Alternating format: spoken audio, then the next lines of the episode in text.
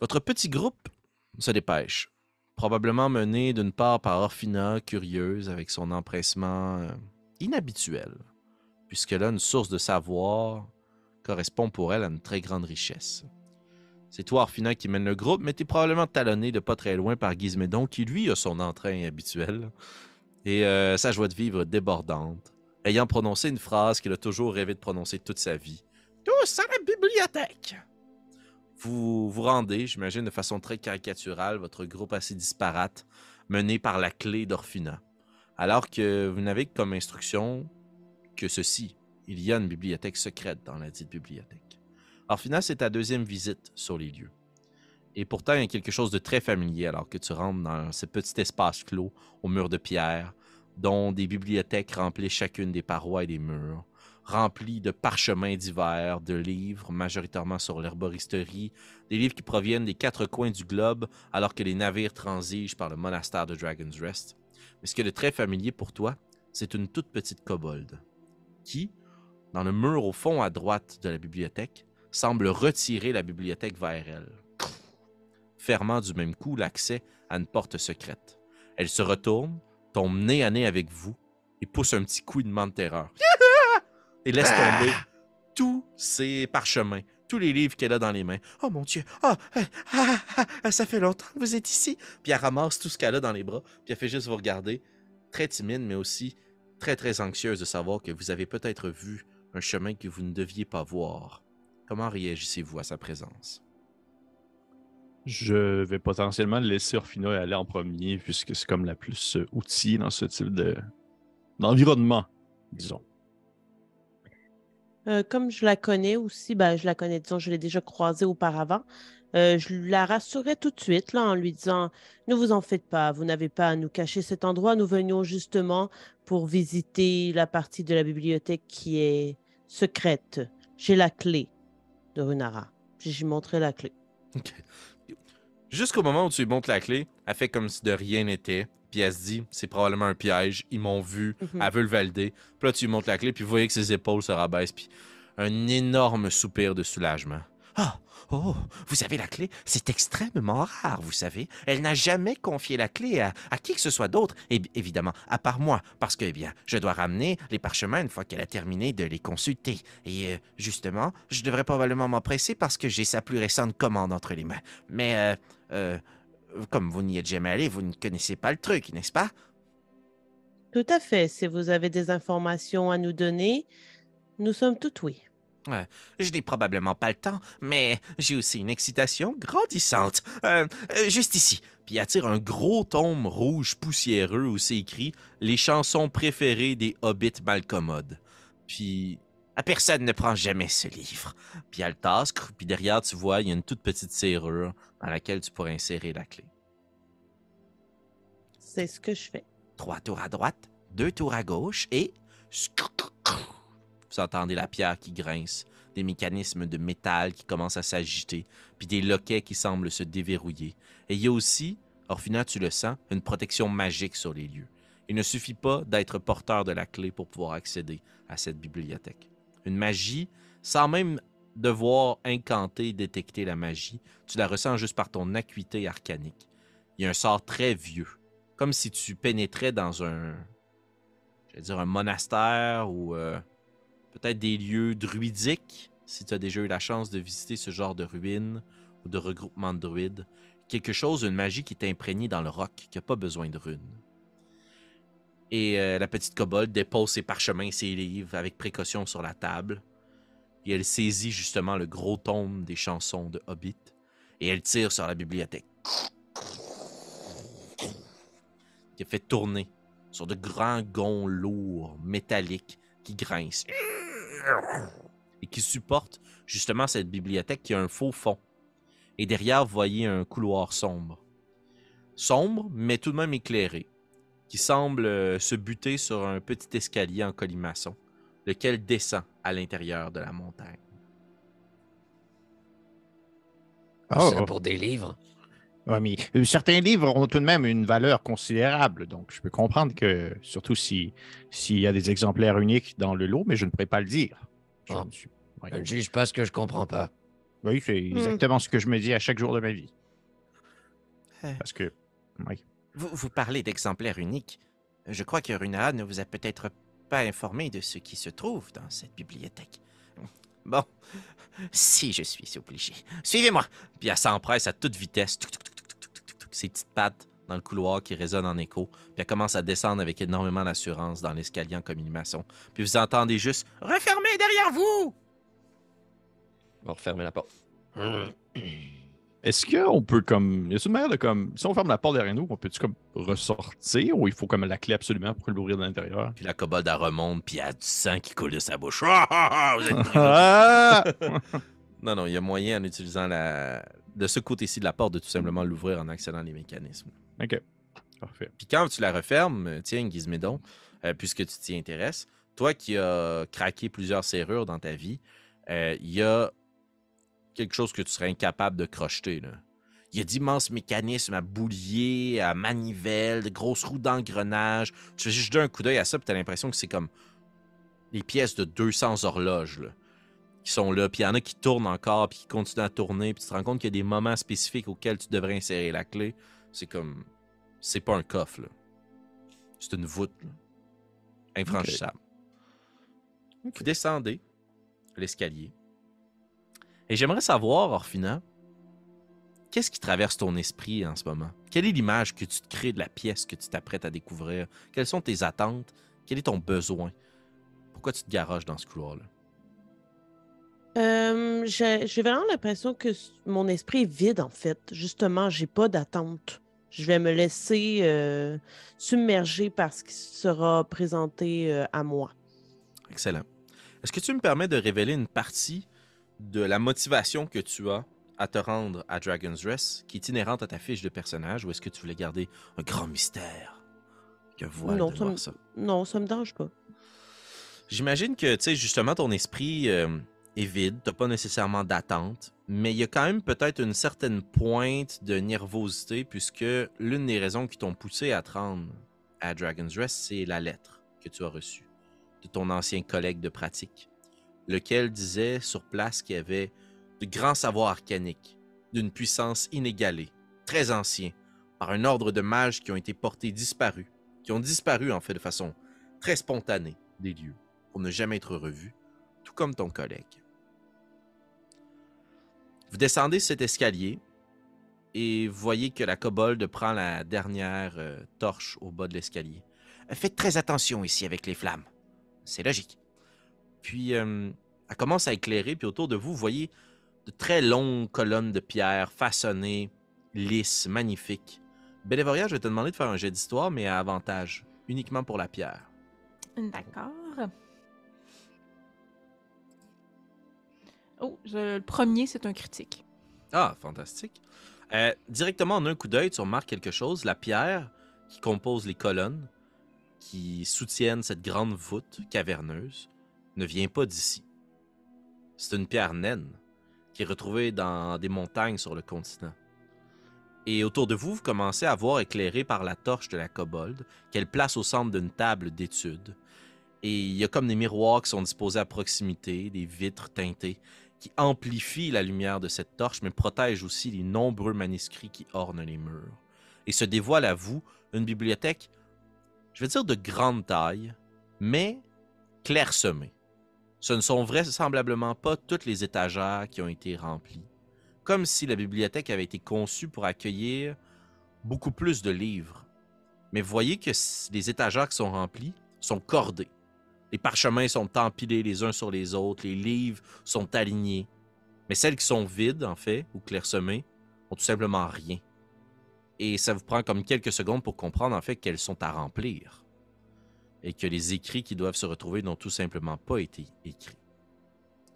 Alors, juste ici, vous avez, euh, tout en haut, ce sont les premiers protecteurs du monastère. Ils ont commencé à prendre l'habitude de- d'écrire les allées et venues, les navires qui, qui leur rendaient visite. Et de par la même occasion aussi l'histoire du continent, puisqu'on se tient quand même informé de ce qui se passe sur la côte, bien que on reste cloîtré ici. Et euh, juste ici, vous voyez, euh, c'est le règne d'Astalagan, le prédécesseur de Runara, celui dont il y a une statue au bas de la côte plus bas. Et juste ici, c'est le début du règne de Runara. Alors, euh, voilà. Hum, Est-ce que vous cherchez quelque chose en particulier, peut-être? Orphina, c'est à vous de le dire, ça. Je sais pas. Euh, eh bien, nous cherchons déjà des informations sur la communauté de Myconide qui travaille avec Tarak. Peut-être que dans la section sur le continent et sur son histoire, nous pourrions avoir des informations plus précises sur cette communauté, puisque personnellement, je n'ai aucune information sur euh, ces petits êtres. Très bien. De façon mécanique, pour pouvoir quand même mettre une limitation à ce que vous ne passiez pas la journée à devenir des rats de bibliothèque, euh, je vais t'inviter, Orfina, en tant que meneuse de ton groupe dans cette bibliothèque, à rouler un D6, s'il te plaît. C'est ce que je dis pour orienter les autres, mais moi, c'est pas là-dessus que je chercherais personnellement, par contre. Wow, shit, ok. Oui, parce que toi, tu l'as dit, c'était quoi mon but, mais eux, ils savent pas, en réalité. J'ai eu comme, le, je suis comme le public qui est surpris, c'est pour ça. Je fais le. Oh! Vous aurez droit, votre groupe, à cinq questions. Et la bibliothèque, si cette question-là peut être. ça va pas, tu fais Ouais, mourir. c'est c'est cinq questions, je suis comme juste comme. En tout cas, ça me fait penser à... aux Simpsons, mais c'est pas grave. Non, je sais pas, j'ai pas vu euh, cet épisode où ils l'avenir une énième fois. Euh, vous avez droit à cinq questions. Et la première sur les myconides serait une sixième question. Et au-delà des cinq questions, on va s'imaginer qu'il y a juste le temps de retrouver le bon parchemin, de vous fournir les bonnes brides d'histoire, que je ne vous raconterai pas en étant le petit kobold, mais je répondrai tout simplement à votre question. Mais cette bibliothèque peut contenir probablement beaucoup de réponses pour vous. Euh, et au terme de cette recherche, la journée tirera à sa fin et on ira préparer les expéditions du lendemain. C'est bon? Mhm. Donc, euh, comme information par rapport aux Myconides, il y a très peu de choses. Très peu de choses parce qu'en fait, c'est pas un peuple qui documente ni qui n'est documenté beaucoup. C'est en fait euh, la bribe de parchemin la plus intéressante, elle est très récente. C'est un écrit de Runara par rapport justement au travail acharné que fait Tarak d'aller tenter de tisser des relations sociales et finalement commerciales avec le peuple de Myconide. Lui qui tout d'abord était à la recherche d'algues pour euh, composer peut-être des bandages ou euh, autres pommades et a intercepté justement les Myconides dans leur grotte. Grosso modo, quelques informations importantes à savoir. Tarak a confié à Runara, qu'il a confiné à l'écrit, qu'il la grotte des Myconides, pour ce qu'ils en ont exploré, est très différente lorsque la marée est haute ou la marée est basse. C'est plus facile d'accéder à la grotte lorsque la marée est haute par les eaux. Et euh, il y a quand même possibilité de faire un bout de chemin à pied, mais il faut quand même prendre une embarcation si on veut euh, y aller à marée basse. Mais on pourra circuler au moins en marchant dans une partie de la grotte. Il y a aussi mention du fait que la communauté des Myconides est très très hiérarchisée et qu'il y a un champignon maître qui n'est pas nommé ici, que Tarak n'a jamais eu l'occasion de rencontrer, qu'il est strictement interdit de voir, d'entendre. Et les conversations sont très très difficiles puisque les Myconides s'adressent à vous dans votre esprit par des spores. Tarak l'a constaté en revenant en ayant plein de mucus sur lui ou d'autres petites poudres qui ont été émises par les, les spores des Myconides. Donc une fois que vous êtes touché par les spores, vous faites partie de ce réseau. Vous êtes dans le groupe chat une fois que vous recevez des spores. Euh, et dernière chose. Oh, pardon, quelqu'un qui avait une question? J'ai toussé. Ah, excuse-moi. Euh, dernière chose aussi qui, qui est mentionnée par Tarak, c'est qu'en fait, il y a de gros champignons rouges en forme de cœur qui ont des propriétés euh, très très importantes pour Dragon's Rest, puisque c'est avec ça qu'il a commencé à fabriquer ses élixirs et potions de vie. Voilà. Il vous reste cinq questions. J'en aurais une si vous me permettez. Ah oui, allez-y. Euh, qui a construit cette bibliothèque ici et quand a-t-elle été construite? Oh, ah, pour ça, il faudrait remonter très, très, très, très loin. Euh, je vous avoue probablement ne jamais avoir lu même moi-même ces parchemins. Ah! Comme c'est excitant! Puis il commence à grimper dans une grande échelle. Puis vous la voyez disparaître dans la voûte noircie. Je l'ai! Puis redescend. Redescend à côté de toi, puis juste en ouvrant le parchemin, ça craque. Et euh, c'est dans une langue que tu ne comprends pas. C'est écrit en draconique pur. Zoran, quand tu le regardes, c'est un peu la vision qu'on aurait si on lisait euh, du vieux français. Hmm. Euh, les mots sont différents, la prononciation est différente. Et euh, en fait, en bref, ce que ça décrit, c'est que les premières âmes de dragons qui ont investi les lieux ont attiré de nombreux curieux, dont des nains qui étaient en recherche, puisqu'ils ont l'habitude de s'installer dans des voûtes et dans des cavernes, là où des dragons ont déjà vécu, pour pouvoir utiliser leur richesse. Et les dragons, souvent, vont vivre et se terrer près des veines d'or, d'argent, de diamants ou autres métaux, gemmes précieux en grappe. Et euh, ils ont trouvé ces voûtes. Et par un concours de circonstances qui ne semble pas être décrit ici, tout ce que l'on présente, c'est une relation gagnant-gagnant. Les nains ont laissé leur savoir, leur pierre, ont contribué à façonner non seulement cette bibliothèque, mais aussi l'ensemble des alcôves, des chemins de pierre qui composent le monastère. Et ils sont partis. Eux aussi. Merci. Les descriptions qu'on t'en fait ou qui, ont- qui sont écrites donnent rien à voir avec un clan moderne Ok. de nains, ni une cité qui te serait connue sur la côte de, de l'épée. Ok, merci. Est-ce que je pourrais tenter une question? Euh, euh, oui. Je Vous lisez des livres? Euh, quel- quelque peu, oui. Comme mon ami? Euh, ben, je ne voudrais pas avoir la prétention de dire que oui, mais... Elle est certainement meilleure que vous. Ah, probablement, oui. D'accord. Alors tu vas me trouver un livre sur Charut, d'accord? Oh. Euh, D'accord. Puis tu vois qu'elle remonte avec euh, hésitation dans sa petite échelle. Puis elle grimpe probablement la moitié de l'échelle. Et euh, lorsqu'elle descend un parchemin, juste pour nourrir cette narrative, euh, il y a certains morceaux du parchemin qui sont carbonisés, brûlés. Et ça sent le soufre très fort. Euh, Il y a beaucoup d'écrits qui relatent les immenses feux de Charut sur la côte, mais spécifiquement, ce passage m'intéresse beaucoup puisqu'il décrit le combat terrible et immense qui a été mené contre Charut.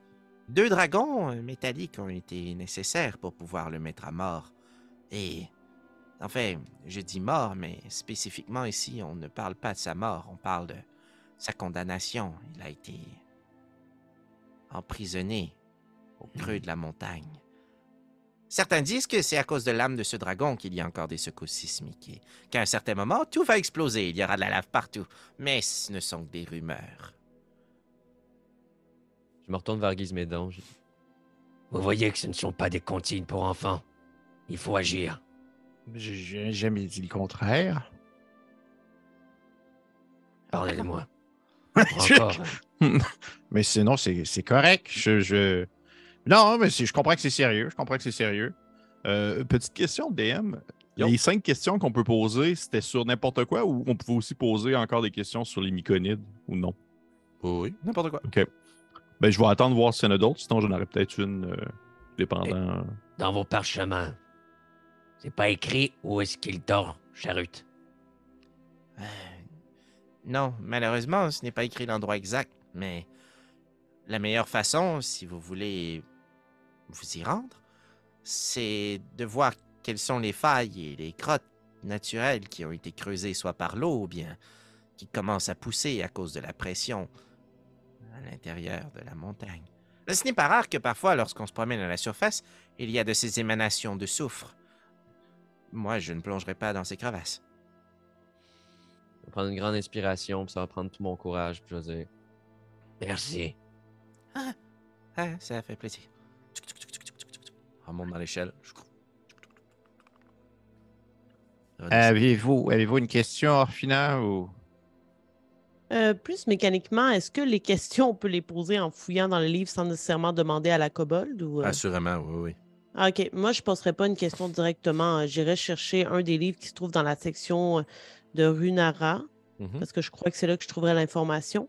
Euh, et comme euh, ce qu'on a trouvé à- par rapport au Myconide semblait être un peu prendre la forme d'un, pas d'un journal, mais de traces qui étaient laissées des, dernières semaines, des derniers mois, voire des dernières années, j'aimerais voir si le nom de mon ami disparu s'y retrouve, si on a colligé des traces de son passage ici, puis de ce qu'il aurait pu faire, vers où il est allé. euh, Hmm.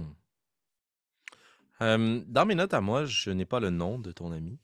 Alors, Non, je- mais on peut l'appeler euh, Bartholomé. J'adore.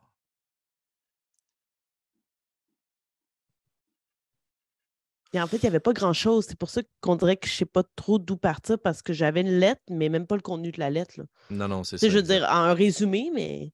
Oui. La quête a été euh, assez maigre sur ce point. Mais on la nourrit, là. On, on met de la chair autour de l'os. Ben, ça prend un bon moment.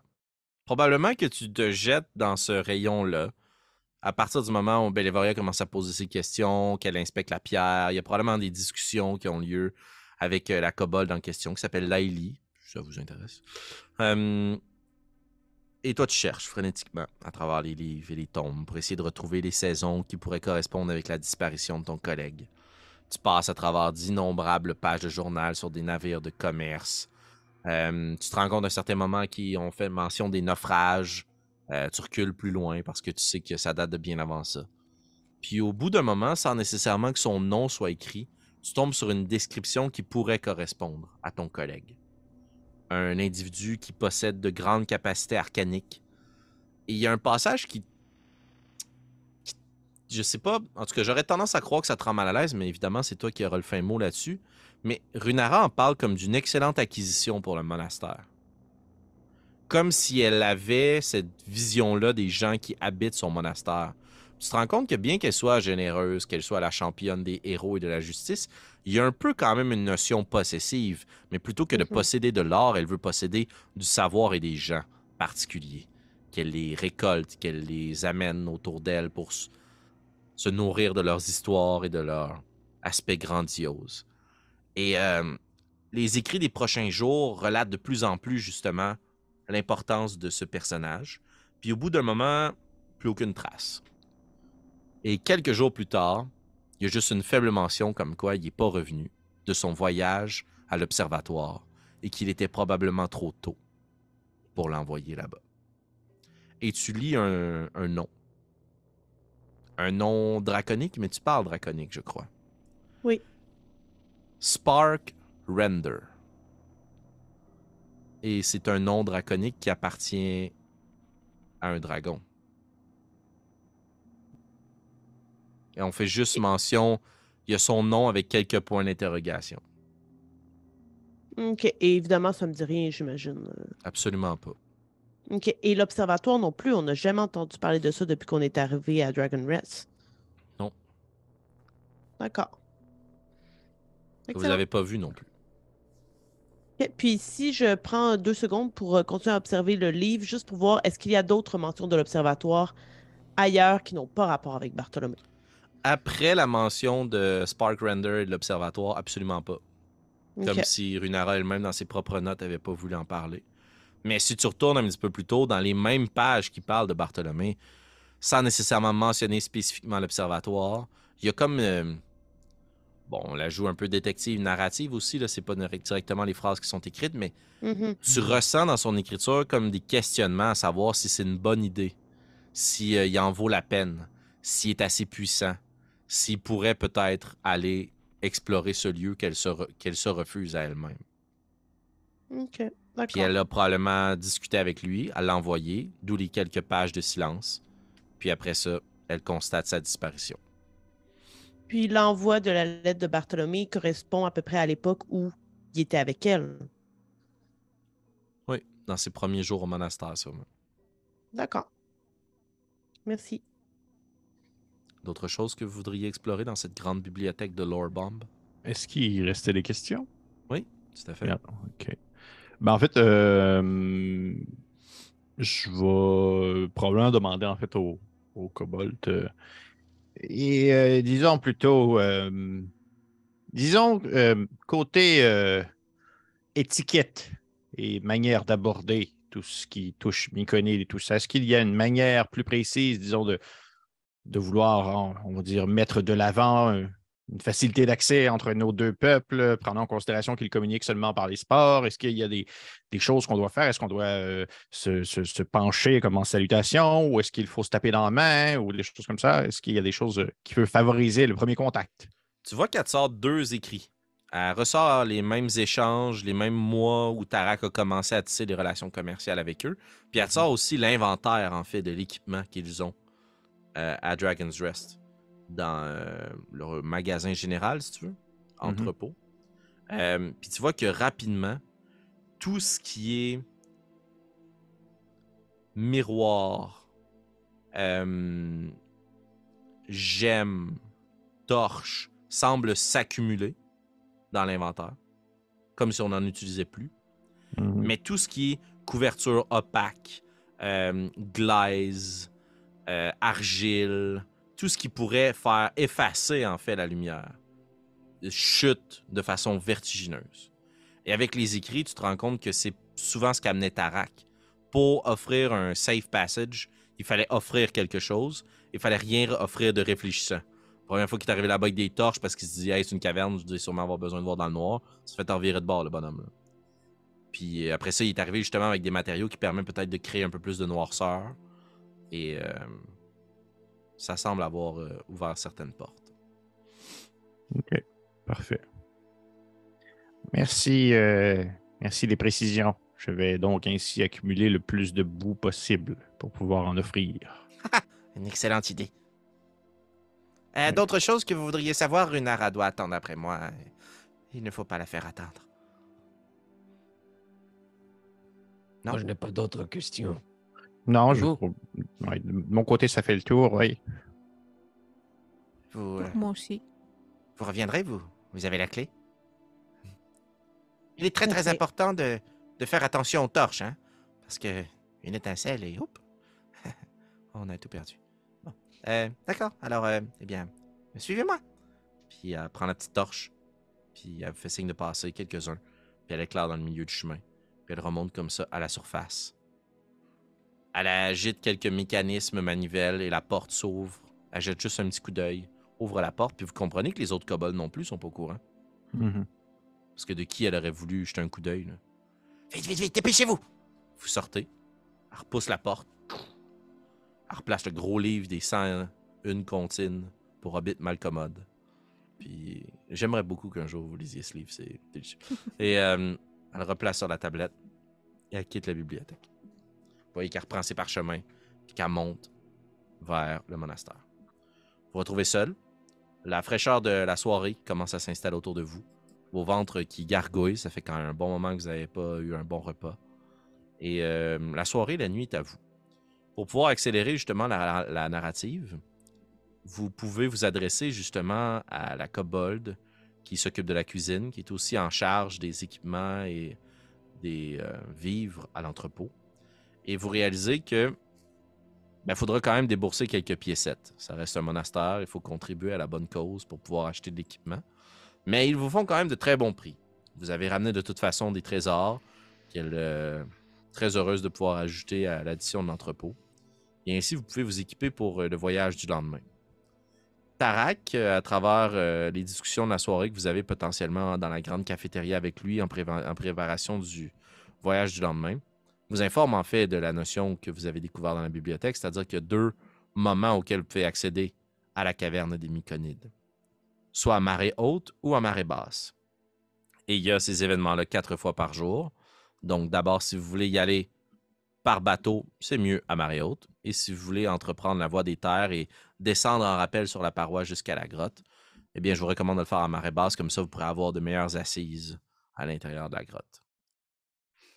Quelle serait votre décision, groupe? Est-ce qu'il y a un avantage à y aller à marée basse? Ça me semble périlleux. Eh bien, l'avantage qui semble y avoir d'y aller à marée basse, c'est que vous avez un accès à pied plus tôt dans les réseaux de grottes. Donc, si vous êtes plus à l'aise sur vos pieds que dans une embarcation, marée basse est recommandée. Mais le chemin est plus périlleux. J'ai une question. Je Euh, d'avoir une réponse. Ben, j'espère, pour vrai.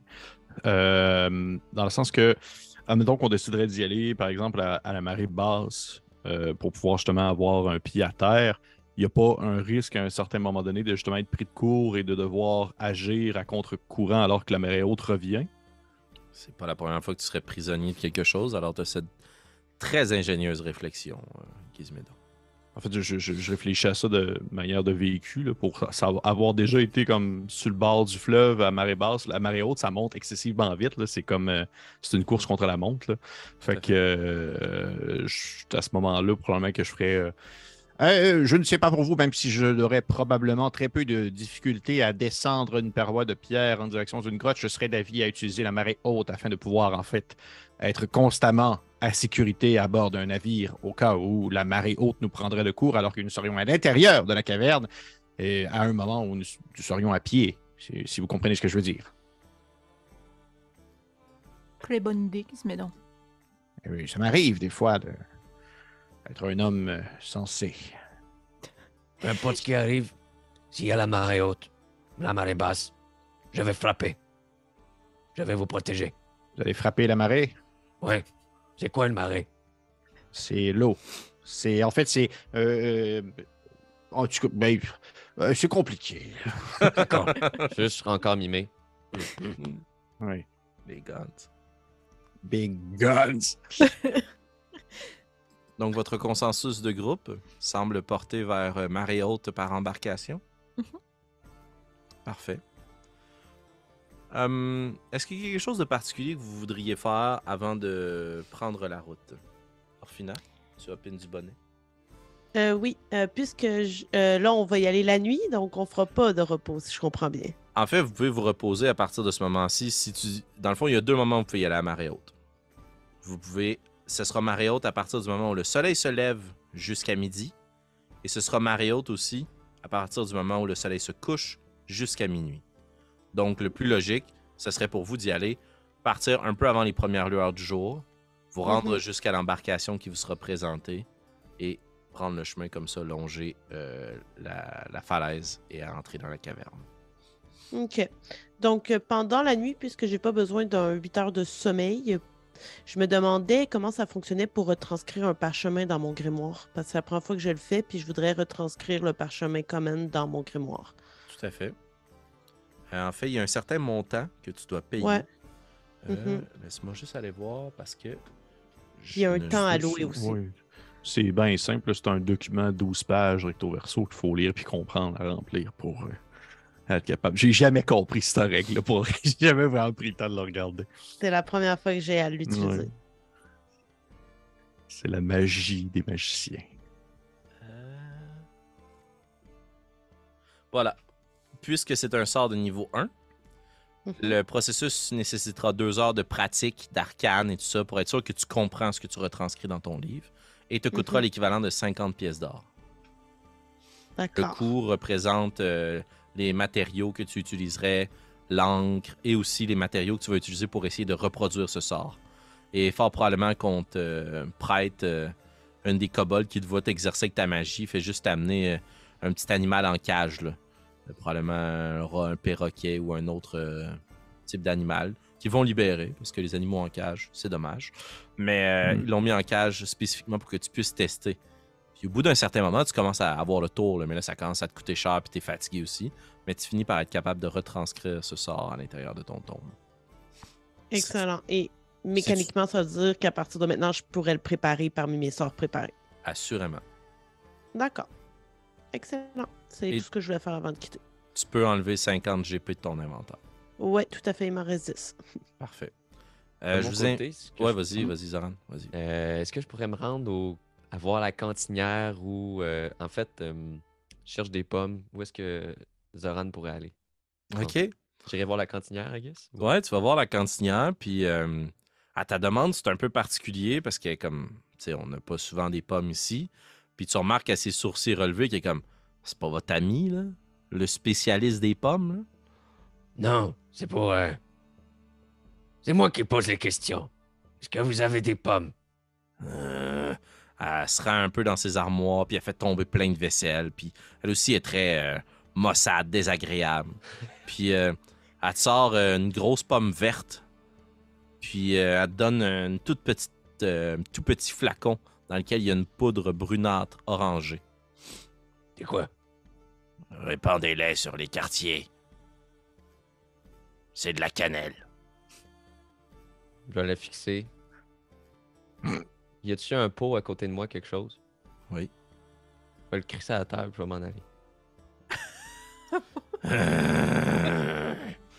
En danger, chat. ça claque la porte. la cantine. Elle passe La le balai puis elle maugre. Je demande des pommes, j'en de la cannelle. Parfait, Euh, merci. J'irais à la, comme tu disais, l'espèce de petite boutique euh, Ouais. euh, inventaire, là, Euh, et je prendrais le plus de, de couverture que je suis capable d'accrocher après mon sac à dos et être, pouvoir me déplacer. J'ai vraiment pas grand-chose dans mon sac à dos. J'ai comme une corde, trois torches, de quoi les allumer, euh, des assiettes, puis des rations. Là. Fait que, Tu cherches euh, de petites couvertures pour euh, vous abrier, couvrir quelque chose ou des grosses couvertures plus chaudes. Là? En fait, c'est euh, avec ce que euh, Gizmédon a appris, euh, Mhm. que dans le fond, c'est surtout ça qui servait de troc, de cacher la lumière, tout ça. C'est dans l'idée de oui, je veux bien qu'on se- qu'on les utilise pour pas avoir foi si besoin est, mais c'est surtout après de pouvoir les donner ou en échanger. Roule un des 4 plus 1, s'il te plaît. Oui.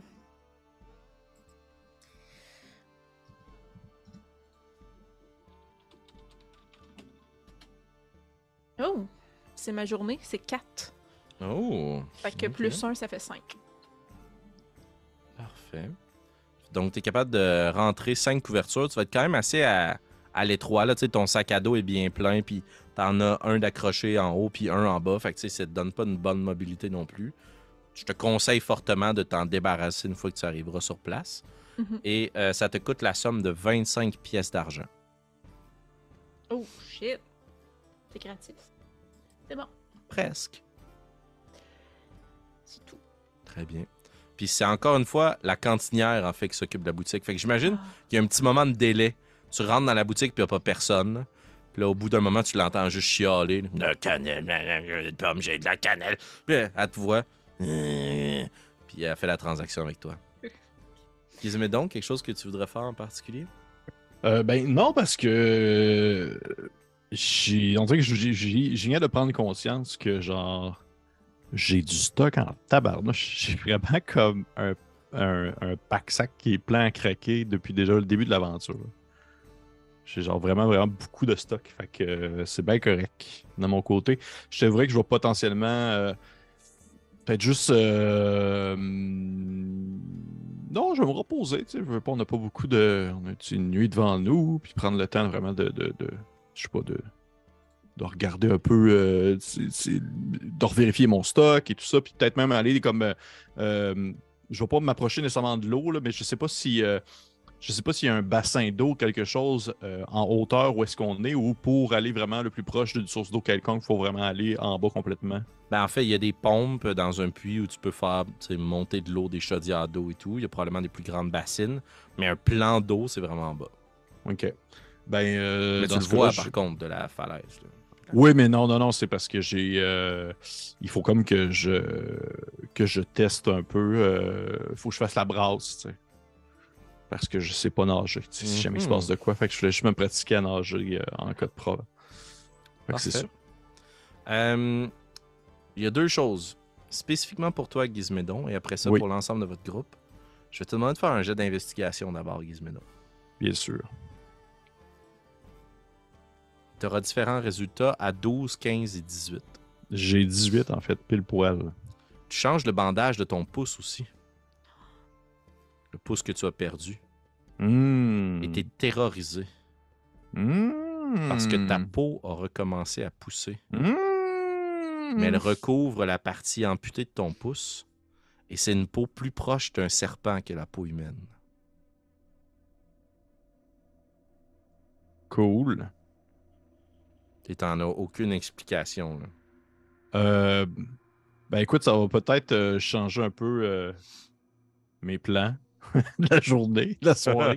si tu me dis ça, je vais peut-être aller voir. Euh, euh, mon Dieu Seigneur. Euh, non, pas Mumpo, parce qu'il il râle de la merde. Je vais trouver euh, la première instance supérieure que je peux trouver Dis-moi c'est qui. C'est peu importe. là. Quelqu'un que je sais qui. Tarak. Ok, ben c'est Varnotte la première que je croise, là, ou la première personne que je croise. Je vais m'approcher comme un peu en panique, euh, en faisant comme. euh, Euh, J'ai perdu un pouce euh, lors d'un dernier euh, affrontement. Et regardez, qu'est-ce qui se passe? Il est en train de, de repousser, mais en, en version, euh, en version euh, euh, iguane. Roule un des 20 plus persuasion, s'il te plaît. euh, coup critique. tu vois que Varnotte euh, pousse un grand rire franc, puis vous l'entendez tous, peu importe où vous êtes dans le monastère, rire. Ça se répercute en écho sur la pierre. alors, alors. Vous, euh, vous avez été sauvé, pas vrai? Oui, mais il n'y a rien de drôle au fait de perdre un doigt. Ah non, non, ne vous en faites pas. Elle va repousser, votre petit truc, là. Mais justement, il va repousser, mais il va repousser tout vert avec genre des écailles. Il risque de repousser euh, de bronze, avec une grande griffe.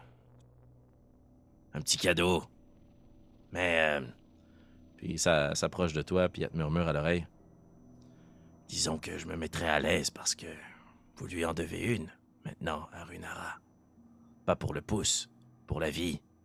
Oui, mais, elle a tendance à vouloir négocier serré. ouais, mais je veux dire, euh, vous voulez que je fasse quoi? Si je refuse, qu'est-ce qu'elle me demande? Elle va me me remettre à mort comme j'étais supposé être? Ou... Je sais pas. Personne n'a osé la contrarier. C'est pour ça que plusieurs sont restés ici, 10, 15, 20 ans même. Allez, on se recroise, l'ami. Mettez-vous à l'aise. Vous êtes ici pour un bout. Elle retourne vers ses appartements.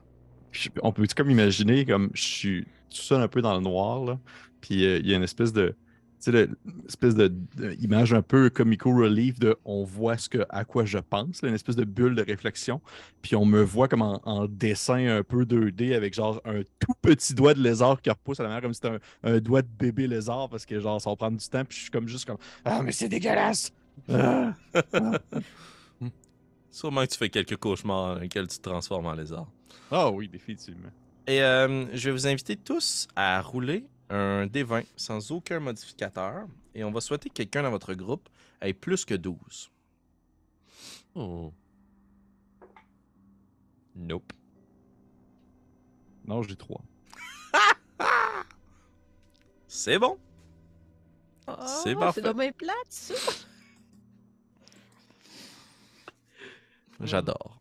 Euh, Dragon. Si c'est l'heure Oui. du coucher, Ouais. euh, je pense que je vais passer devant la maison pour. ben, en tout cas, je sais pas pour les autres, mais j'irai comme vers les appartements de Tarak. Puis euh, je vais bifurquer pour me rendre vers euh, la statue de Bahamut. Oh, ok. Puis j'aimerais ça passer la nuit euh, proche de la statue. M'endormir peut-être comme sur sa pierre ou une pierre à côté, puis juste la fixer, puis comme essayer de comprendre quelque chose. Parfait.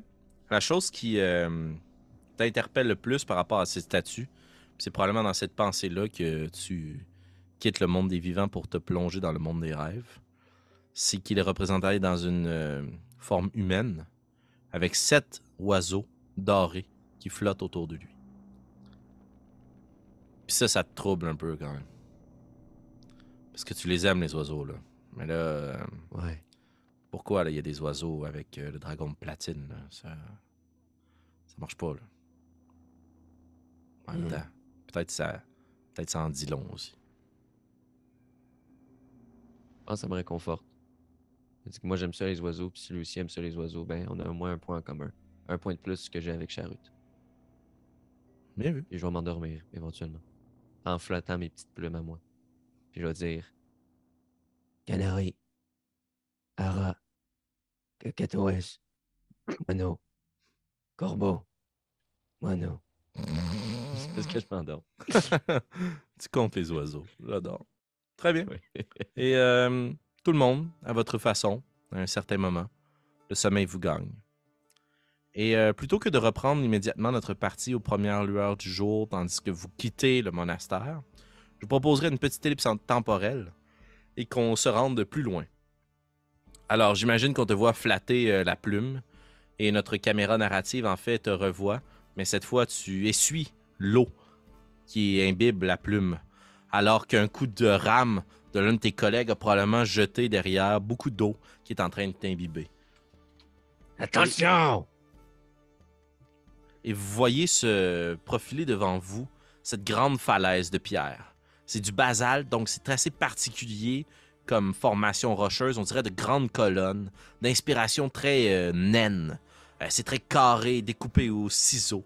Et euh, ça compose justement cette grande paroi de pierre immense qui doit faire hum, 300 pieds de haut. Au sommet de laquelle vous voyez la tourbe abondante et quelques oiseaux qui essaient de se percher ci et là pour établir leur nid. Les vagues sont quand même fortes et mettent vos compétences de navigateur à rude épreuve, alors que vous tentez de ne pas vous fracasser la proue sur une formation rocheuse, visible ou invisible sous les eaux.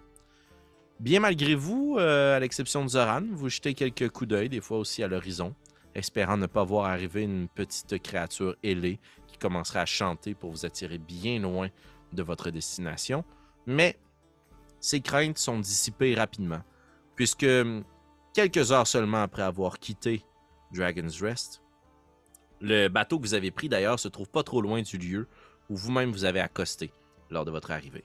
Et vous voyez se profiler à flanc de cette grande montagne une échancrure, comme si un géant avait asséné le coup d'une pioche et avait tenté de fendre le cap en deux. Mais le cap a résisté et la pioche a simplement percé au pied de cette formation rocheuse pour en retirer de grands gravats qui sont tombés de part et d'autre. Il y a des colonnes qui ont été formées par l'eau qui a martelé jour après jour, nuit après nuit, année après année cette colline. Et la falaise devant vous, justement, laisse place à cette formation.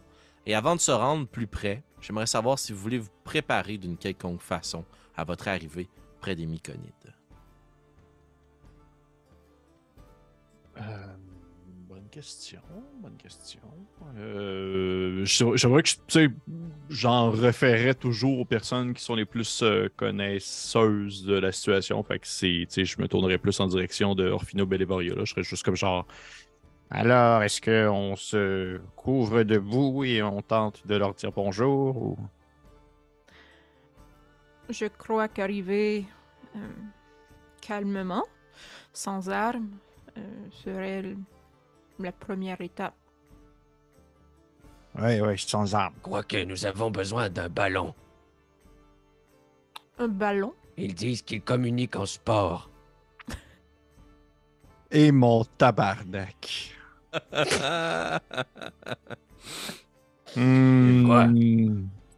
J'essaie pour une fois d'apporter une idée. C'est bon, j'arrête. Non, c'est très bien, j'ai, euh, mais j'ai... euh, hmm, je ne sais pas si euh, mes, mes, mes, mes, mes dés fonctionneraient.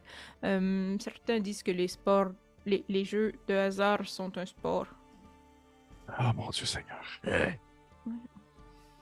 Moi, je suis avec Bellevaria. Oui, oui. Oui. Alors, euh, votre préparation consistera à deux jeux de mots et une joke. Vous, J'ai tenté quelque chose, j'ai dit. Mais et de votre côté, euh, est-ce que vous avez peut-être un jeu de mots un peu louche à me suggérer pour pouvoir. euh, Non, j'aime trop les mots pour ça. Oui, je comprends très bien. Parfait. Je me penche vers Mais je n'ai pas- je dis... Vas-y, vas-y. Non, non, vas-y. Pourquoi il parle d'un jeu de mots? Sérieux? Il, par- il parle de mon jeu de dés. Ah, Hmm. c'est ça. Mhm. Hum, je, je, je ne sais pas quelles seront les conditions dans les cavernes, mais si c'est possible, euh, d'attendre le plus longtemps possible avant de d'utiliser des lumières, les torches ou, ou les sorts, peut-être semblerons-nous plus amicaux. Hmm. Hmm, Effectivement. Euh, Est-ce qu'il y en a parmi vous qui ont la capacité de nous, disons, de nous guider dans une noirceur quasi totale? Je peux vous prendre par la main. Mhm. J'ai de bons instincts. Mhm. J'ai des bons yeux qui peuvent voir euh, mieux que certains dans le noir, Gizmédon, si c'est votre question. Oui, c'était ma Oui. question. Euh, je prenais pour acquis, je vois dans le noir, Gizmédon. C'est pourquoi je voulais vous prendre par la main? C'est Oui. pas parce que. Hmm. Ben, parce que euh, oui, parce qu'on est des amis, mais euh, très bien, très bien. Donc, euh, si je comprends bien, euh, soit en fait, vous voyez tous dans le noir, vous avez tous un très bon instinct, donc je suis un peu, euh, euh, l'on- on va dire, le plus limité du groupe. Euh, parfait, parfait. Bien, écoutez, je, je- je me fie à votre jugement et je suis euh, tout à fait d'accord avec euh, l'intention de ne pas tenter de, les- de leur faire peur avec une quelconque lumière. Si je peux me permettre, Gizmédon, peut-être que vous êtes limité au niveau de la vue, mais vous avez l'avantage de bien utiliser le noir pour vous, pour vous cacher. Je crois qu'il ne faut pas négliger ceci. Ah non, non, je ne me tapais pas sur la tête moi-même, seulement euh, circonstanciel. il, faut, il ne faut pas se cacher que, qu'à partir du moment où nous allons pénétrer l'endroit, si nous sommes sans lumière, euh, je vais être un peu plus dépendant de vous, probablement. Je suis comme vous, Gizmédon. Je vois pas bien dans le noir. Mais vous avez un bon instinct, ce qui devrait bien balancer le tout. Mhm. Vous devriez essayer vous aussi. Je suis sûr qu'en dedans de vous, caché très loin, dans ce petit corps, se trouve l'infime goutte d'instinct qui vous manque. Croyez en vous. Je me regarde là comme si j'étais genre comme. Ah, quelque part là-dedans. Parfait. Mais bien, euh, allons-y. J'aurais une question Oui, euh, pour toi, euh, Pierre-Philippe, en fait. Euh, Est-ce que Gizmédon s'est euh, remis un bandage sur la main?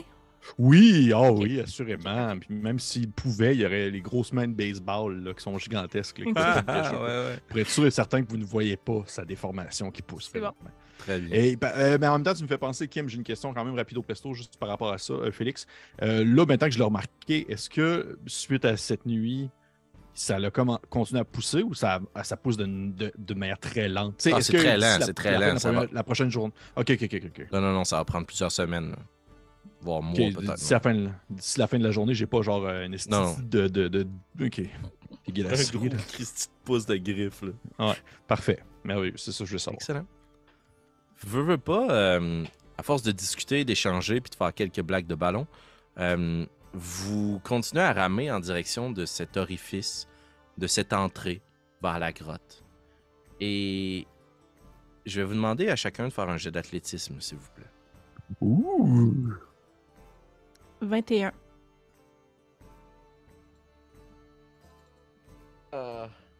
12. 6. 3. 3. Et- Excellent. T'as- T'as-tu eu un naturel, Zoran? J'ai 4. Oh. vous continuez à ramer en direction de cet orifice, puis les caps et les pics autour de vous nécessitent quand même une certaine adresse avec votre navire. Il y a deux rames, vous êtes euh, bien installé dans l'embarcation avec votre équipement autour de vous, dans les sacs, et vous portez une attention particulière justement à ces pics et de la façon dont euh, l'entrée dans la caverne est faite. C'est une grande arche assez haute, peut-être euh, 40, c'est pas 50 pieds autour de vous. Imaginez un immeuble à plusieurs logements. Et les vagues comme ça se déferlent à l'intérieur de la quête et vous percevez faiblement, surtout ceux qui ont euh, une vision euh, nocturne, euh, vous êtes capable de voir au-delà les vagues qui se jettent et qui semblent se jeter dans plein de petits galets à l'intérieur. Et l'eau qui avance et qui recule. Et quand l'eau recule, vous remarquez sur les parois, si vous étiez arrivé à marée basse, quand euh, l'eau recule, vous remarquez qu'il y a des petits chemins de pierre qui permettent de s'y rendre en faisant un peu, euh, en longeant les murs et en s'y tenant. Et vous remarquez qu'au centre de ce qui pourrait être comparé à une bouche béante, il y a un monticule de pierre, cuir, couvert de champignons imbibés d'eau. Et au moment où vous réalisez ce dont il s'agit, il est déjà trop tard. Et vos muscles tentent de pagayer à reculons. Mais malheureusement, vous voyez que cette protubérance-là Ah! commence à se détacher de l'eau. Puis il y a deux grands yeux globuleux blanchâtres qui sortent de l'eau, une gueule ouverte et des tentacules qui sortent de l'eau et qui vont essayer de détruire le navire. Et vous entendez tous dans votre esprit de plus loin dans la cave Quittez, quittez maintenant. Puis les tentacules vont essayer de s'abattre sur vous. Je vais vous demander de rouler l'initiative. Et c'est un combat maritime. Oh shit! Mais Et on est-ce que avait c'est des dés est-ce que c'est ça? Est-ce que c'est ça, un myconide? Donc, euh, initiative, s'il vous plaît. 21. 25 à 20. 21. 20. Oh! 21 pour Gizmédon. 20 pour Orphina. 19 à 15. 15 à 10. 10 à 5. 7. 6. Sept. Again.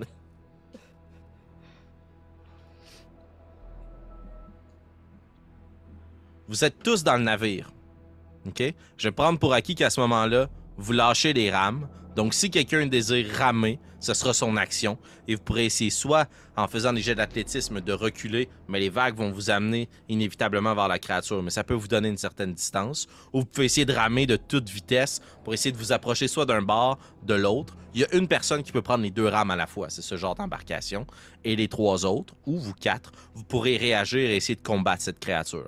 Elle est à moitié submergée dans l'eau. Elle est immense, là, OK? C'est une large créature qui doit occuper à peu près 60% de tout cet orifice. Donc, il faut passer par la droite ou par la gauche si vous voulez la contourner. Puis, il y a de plus en plus de tentacules qui sortent de l'eau puis qui essaient de s'abattre sur vous. Il y a une grosse tentacule qui arrive à côté de vous, qui vous éclabousse. Puis, vous voyez qu'elle ressort tranquillement de l'eau, puis elle est couverte de champignons. Il y a des lambeaux de chair qui semblent en tomber aussi. La créature ne semble pas vivre sa meilleure vie en ce moment. Des grosses ventouses tout au long de sa tentacule, puis elle s'en va pour la rabattre vers vous. Mais Gizmédon, t'es le premier à parler. Que fais-tu, mon ami? Je vais hurler en direction de Zoran euh, euh, parce que t'es potentiellement, si je me trompe pas, le plus musclé du groupe, je crois. Ouais. Oui. Fait que je fais genre comme Euh, Zoran, prenez les rames, prenez les rames et choisissez un endroit gauche ou droite, ça, ça ne m'importe peu. puis je vais tirer en direction de la créature avec mon, mon arbalète. Fais ton jet d'attaque. 11 est la marque à atteindre, la classe d'armure. C'est bon la musique. C'est un 12. On dirait, on dirait 12, ça touche. Caraïbes. 12, ça touche. Roule tes dégâts. Et c'est, je, je considère que ce n'est pas. J'ai aucun. aucun euh, Non, non, non. Allié euh, à proximité. pas- pas. Ben écoute, c'est quand même euh, tout de même un. Je- J'ai un bug. J'ai un bug. À la cinquième édition, on rajoute, on rajoute le, le bonus de dextérité aux dégâts quand même. Hein? Oui. Parce que je, sais qu'à la troisième, on le faisait pas.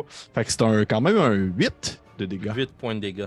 Tu vois que ton carreau se plante dans ce qui pourrait être la tête de cette gigantesque pieuvre, puis les tentacules se soulèvent, puis se plagent dans l'eau autour de vous, puis ils se relèvent, puis tu sais que le bateau va être la prochaine cible. Orphina, t'es juste derrière, tu vois le carreau d'arbalète qui se plante dans la créature, et Gizmédon qui semble tenter de recharger l'arme. Il demande à Zoran de se précipiter sur les rames, puis tu vois les tentacules qui grimpent, puis qui vont frapper de plein fouet. Que fais-tu, Orphina? Euh, je crois que je m'adresserai au groupe avant de faire quoi que ce soit et euh, je leur dirais euh, Nous avons été avertis qu'ils n'aimaient pas la lumière. Si vous avez une possibilité de faire quoi que ce soit qui implique de la lumière, je vous encourage à le faire. Et je sors mon tome. J'ai l'air d'a- d'aller cueillir comme quelque chose à l'intérieur du tome. Et en réalité, je vais prendre trois mots qui se terminent par des lettres très pointues et je les envoie et je fais Magic Missile. Oh, nice! Magnifique. Magnifique. Donc, tu peux Mm. rouler immédiatement Mm. tes dégâts. Donc, ouais, exact. Et si je me trompe pas, c'est trois fois, puis c'est glowing, fait qu'il y aurait une certaine lumière. Oui, tout à fait. Euh, Et c'est ça, les dégâts, ils les font chacun trois fois. Chaque... Euh, dans le fond, c'est 3 Ouais. D4 plus 3. C'est la première fois que je lise. Ouais, c'est 3 fois 1 Ah, D4 ok, plus 1. parfait. Fait que je vais faire juste- Ok. Fait que le premier, c'est 3. Deuxième, c'est 5. Puis troisième, c'est 5. Donc en tout, 13. Wow, presque un maximum damage. Shit the fuck! Qu'est-ce que je vais me calmer? non, non, j'adore, j'adore. Excellent. Tu vois que les mots partent dans le ciel puis deviennent plus brillants puis commencent à éclairer tout autour de vous de grands champignons qui pendouillent sur les parois. Euh, tout semble très humide, noirci. Puis quand il se plante sur la créature, si elle pouvait hurler, elle le ferait, mais c'est juste un gros grognement. Il y a plein de bulles autour de vous. Et les tentacules vont s'abattre sur vous.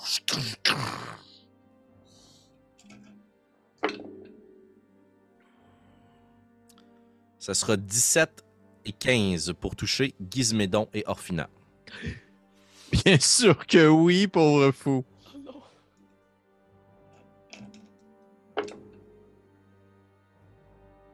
Ça sera 6 points de dégâts. Oui, vas-y, Orphina.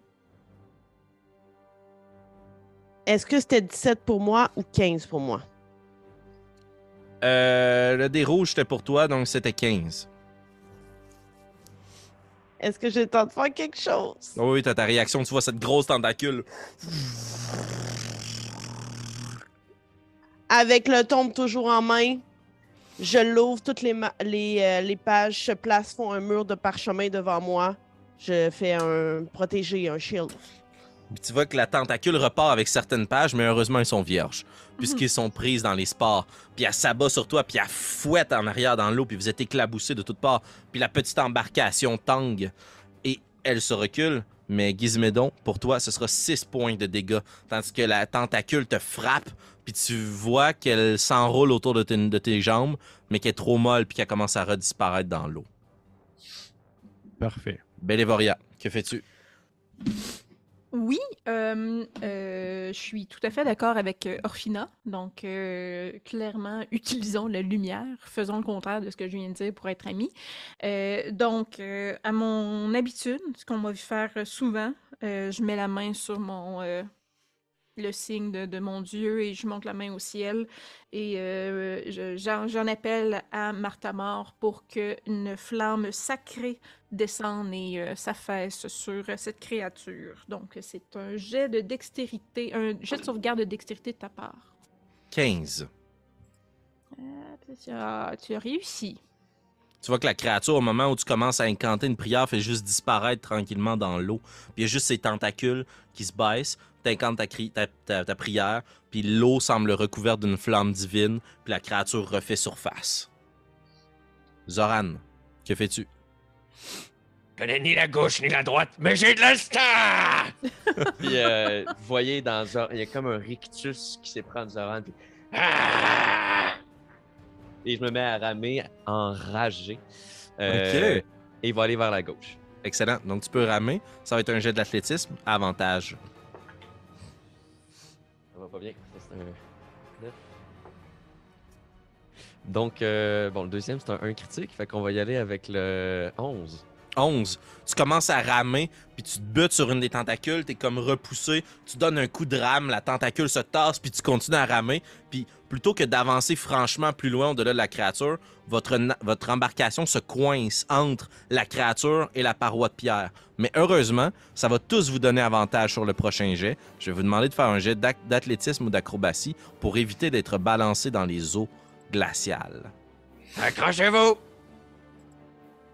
T'as bien dit ou acrobatie. Oui, exact. Vous Mais pouvez le faire avantage. J'ai eu un vin naturel. 22. Vin naturel. Oh, excellent. Tu vois, là, probablement que le dernier périple sur le bateau, t'as le pied marin maintenant. Là. Puis tu serais juste super stable. Pratiquement, euh, tu bouges presque pas. Les autres? J'ai eu 13. 13, 19. 19, 23.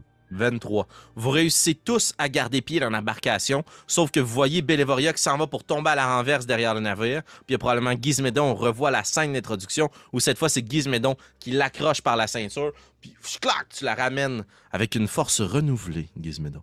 Et Mhm. tu es capable de la ramener dans l'embarcation. Et on recommence l'initiative. Gizmédon, c'est de toi. C'est à toi à nouveau. Tu tires Belévoria dans le navire, tu te retournes, puis il y a cette grosse créature juste à côté. Tu pourrais grimper dessus si tu veux. Ouais, je, veux pas. Mais par contre, est-ce que t'as portée de main? Ouais? OK. Oui. OK. euh, OK. Dans ce cas-là, je vais euh, probablement comme jeter à terre mon arbalète puis euh, sortir une, une, une de mes, une de mes armes de, de corps à corps, une de mes dagues, puis je vais essayer de la percer. Percer comme, euh, comme on voudrait ouvrir euh, un requin de haut en bas. Excellent. euh, J'y vais comme ça. Excellent. Puis comme tous tes collègues sont à proximité, tu pourras avoir une attaque euh, sournoise. Oh, oh! J'ai de l'aller, le gars. Il me dit ça de même. Ça n'est pas tombé dans l'oreille d'un sourd. Euh, 14, ça touche. Ça touche, roule tes dégâts. Parfait. OK. Ça va être un. Un 13. Yeah! 13 points de dégâts. Ouh, solide. Tu plantes ta dague, puis tu commences à, la, à la descendre avec force vers toi, puis tu Mhm. vois que ça perce beaucoup trop aisément dans cette créature-là. Ce que t'attaques était déjà mort. Puis une odeur putride de poisson pourri qui vous envahit autour de vous. Puis il y a juste les champignons que tu vois qui tenaient les muscles ensemble qui sont rompus. T'as davantage l'impression de couper dans un champignon que dans un steak. là. Puis tu coupes l'espèce de créature qui plein de bouillon autour de vous, puis qui tente de s'agiter puis de se déloger. Puis l'embarcation tangue, il y a de la difficulté, mais elle est bien prise entre euh, la paroi et la créature. Orphina, avec le pied marin à la perfection. Est-ce que tu le fais en action bonus, excuse, Gizmeno? Ben, je voulais juste dire que je suis comme. Ah, j'ai toujours préféré les borilles. Ouais, si j'en perçant, tu sais, de haut en bas, là, parce que j'essaie d'avoir un. J'essaie d'être cool aussi. Le monde lâche des phrases cool, fait que j'essaie d'être cool aussi. Excellent. si tu veux utiliser ton mouvement, tu pourrais essayer de grimper sur la paroi à Oh, mais gauche. ça... Ok, pensais que me dire encore grimper sur le monstre. Je suis comme moi, mais non, Félix, ça me tente pas. Grimper Donc, sur la euh, paroi. ouais. Et euh, non, pas pour l'instant. Je vais attendre qu'on soit vraiment plus dans la merde, ça arrive. Parfait. Orphina, c'est à toi. Tu vois Gizmedon qui entaille la créature à proximité de vous. Que fais-tu? Euh, toujours avec euh, une main dans le tombe et là, dans le fond, la créature, elle est à portée. Oui. Je combats mon dégoût et je vais aller poser ma main sur la créature. Puis il y a comme une, une charge qui se fait dans mon corps et je vais lui faire un. Attends, je vais essayer de trouver le sort en français. Une prise choquante. Oh yeah. Et c'est un choc électrique, donc euh, logiquement, ça émènerait un peu de lumière. Et là, je vais te demander si tu me permets.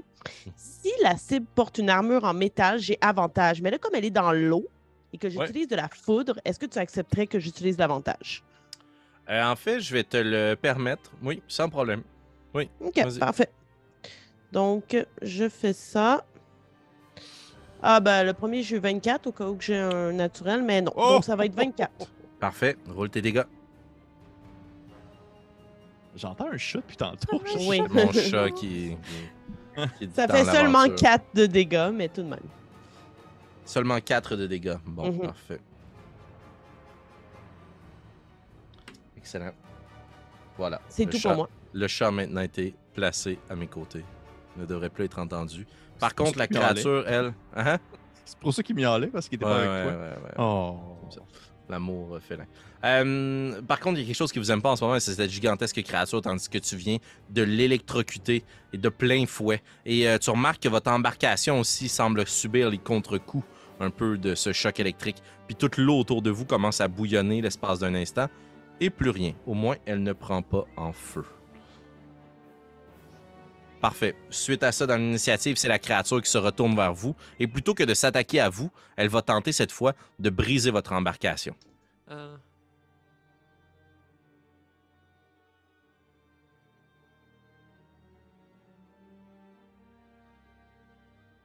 Vous voyez qu'elle casse l'embarcation en deux, mais vous ne coulez pas immédiatement. Puisque avec ces deux grandes tentacules, là, quand elle les remonte, vous voyez qu'elle a réussi à briser l'embarcation. Vous ne pourrez pas la prendre pour revenir. Gizmédon, je vais te demander de rouler un des 20. Sur un 1, tu as perdu ton arbalète. Parfait.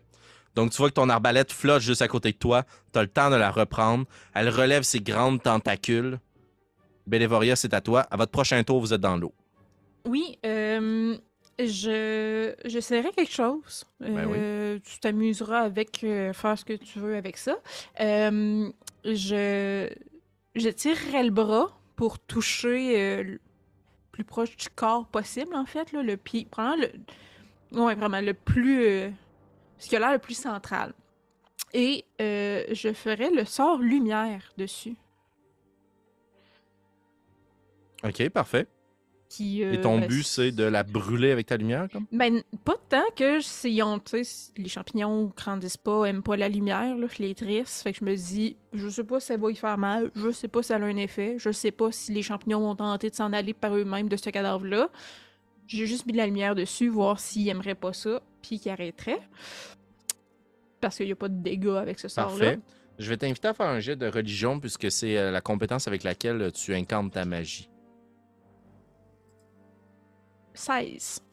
Parfait. Tu vois que tu incantes la lumière sur un champignon de cette créature-là, parce que ça doit cibler sur un objet. Puis tu vois que la lumière est comme prise après la créature, puis elle se trémousse, elle essaye de quitter votre, euh, votre proximité, et puis elle se plaque de l'autre côté de la paroi, puis ça déloge les deux morceaux du canot qui étaient pris sur place, et ça va faire couler le navire plus rapidement, mais ça donne avantage à la prochaine personne qui attaque au corps à corps.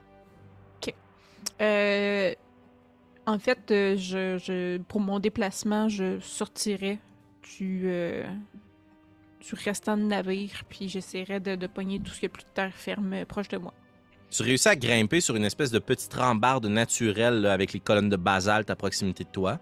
Euh, c'est à peu près une dizaine de pieds, donc c'est correct. Avec ton mouvement, tu es capable de te hisser euh, au-dessus. Mais ça permet pas d'être euh, plein de gens les uns derrière l'autre. Il faudra être côte à côte, c'est très très mince. Ok. et Aussi assez propice de chuter si vous êtes frappé, mettons. Parfait. Zoran, c'est à toi. Euh, Est-ce que tu considères que j'ai été sujet à une attaque vu que c'est l'embarcation complète qui s'est fait cibler ou Oui, oui, je considère que tu perds pas ta rage. Je venais de faire briser le bateau en deux. là. ça? Ok, parfait. Euh, je vais sauter sur la créature tout de suite en criant encore plus en colère de voir tout le monde en danger là, là-dedans. Allez vous réfugier! Je vais gagner du temps! Ah! Puis je vais m'élancer avec euh, ma lance et ma, ma hache. Je pense que je peux faire une. Je peux-tu faire les deux attaques dans le combat? Euh, en fait, puisque c'est pas des armes légères, tu pourras pas avoir les deux. Donc, Parfait. tu pourrais prendre ta hache à deux mains ou à ta lance, ouais. tu peux avoir l'avantage de la lancer. Je vais y aller avec la hache à deux mains. Euh, J'ai avantage, right? Oui, tu as avantage parce que Belévoria t'a rendu ce doux service. 19 pour le premier. Ça va être le premier, donc 19 pour toucher. Ça touche, roule tes dégâts. Un des 10 dans ce cas-ci. Oh, ça va être juste 3 plus 2, fait que 5. 5 de dégâts euh... tranchants. Tu tranches une des tentacules au passage. Schlack! Tu slices la créature, la grosse tentacule. La grosse tentacule tombe dans l'eau à côté de vous, vous éclaboussant de toutes parts. Et euh, je vais vous demander de faire un jet d'athlétisme ou d'acrobatie. La difficulté va être 13. Si vous échouez, euh, Belévoria, t'es pas obligé de le faire. Si vous échouez, vous n'avez pas le temps de grimper à la paroi. Je l'ai. J'ai réussi. Je l'ai aussi, j'ai 20. Euh, athlétisme. euh, Athlétisme ou acrobatie. acrobatie. 15, ouais. Réussi pour les trois. Vous réussissez à grimper sur la rambarde. Quelle serait votre réaction dans les prochains tours? Est-ce que vous voulez fuir ou continuer le combat? Euh, Est-ce que. Parce que c'est quand même difficile un peu de savoir, puisque c'est une créature qui est morte en soi, c'est comme un genre de mort-vivant, euh, mucus fungus. C'est comme euh, rochant d'essayer d'im- d'imaginer, de comprendre c'est quoi le, On va dire si elle est bien blessée. Fait qu'on est- c'est comme difficile à savoir. On n'a pas de. On n'a aucune manière de jauger, voir si elle est sur le bord de lâcher Ben, vous lui avez infligé de nombreux dégâts. Euh, euh, comme il y a une partie de son corps qui est, qui est sous l'eau, c'est dur à dire. euh, tu sais, Est-ce que ces dégâts-là sont superficiels ou. Mais toi, tu l'as coupé bien en masse. Là. Elle semble très blessée. Euh, par contre, là, vous êtes à découvert. là. Elle vous donne des coups de tentacules, c'est le party. là. Mais tiens, Gizmédon, c'est à toi de jouer. Comme le consensus ne semble pas être unanime Mhm. euh, d'emblée, Mhm. que fais-tu?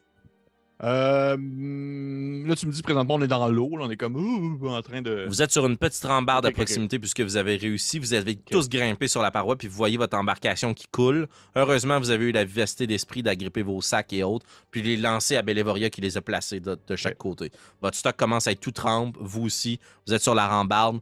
Vous êtes quatre belles prises à pieuvre. Puis euh, Zoran qui est sur la créature présentement, qui a sauté dessus. C'est vrai, j'avais sauté dessus. Ben, C'était je ça, sais le- pas. Ça, c'était-tu correct? Oui, tout à fait. Est-ce que tu voudrais être encore dessus ou tu voudrais avoir ressauté sur la paroi? Euh, non, mais en principe, ça, si tu me laissais sauter dessus, je pense que je serais resté dessus pour Je suis en grande colère, puis je fais juste varger dessus. Zoran il est sur la créature, puis il est en train d'y faire son pain Ok. cauchemar. là. Ben, en, en voyant qu'il peut rester debout sur elle, je vais sauter aussi alors dessus. Parce que je, Ok. c'est un test, s'il est plus lourd que moi, s'il est capable de rester dessus, ben, je devrais être capable aussi. Fais un jet d'acrobatie, s'il te plaît. Ou de l'athlétisme. Euh, 16. 16. Tu réussis sans problème. Même sans élan, tu donnes juste quelques pas, puis les deux autres, vous voyez l'intention de votre collègue, puis vous faites juste donner un élan. Puis ah, t'es projeté, Gizmédon, puis tu bang, tu te cognes le visage contre la créature, tu t'agrippes après des champignons, puis tu réussis à te grimper, puis tu vois juste le sang dragon à côté de toi qui est en train de asséner des coups et des coups et des coups. Que fais-tu?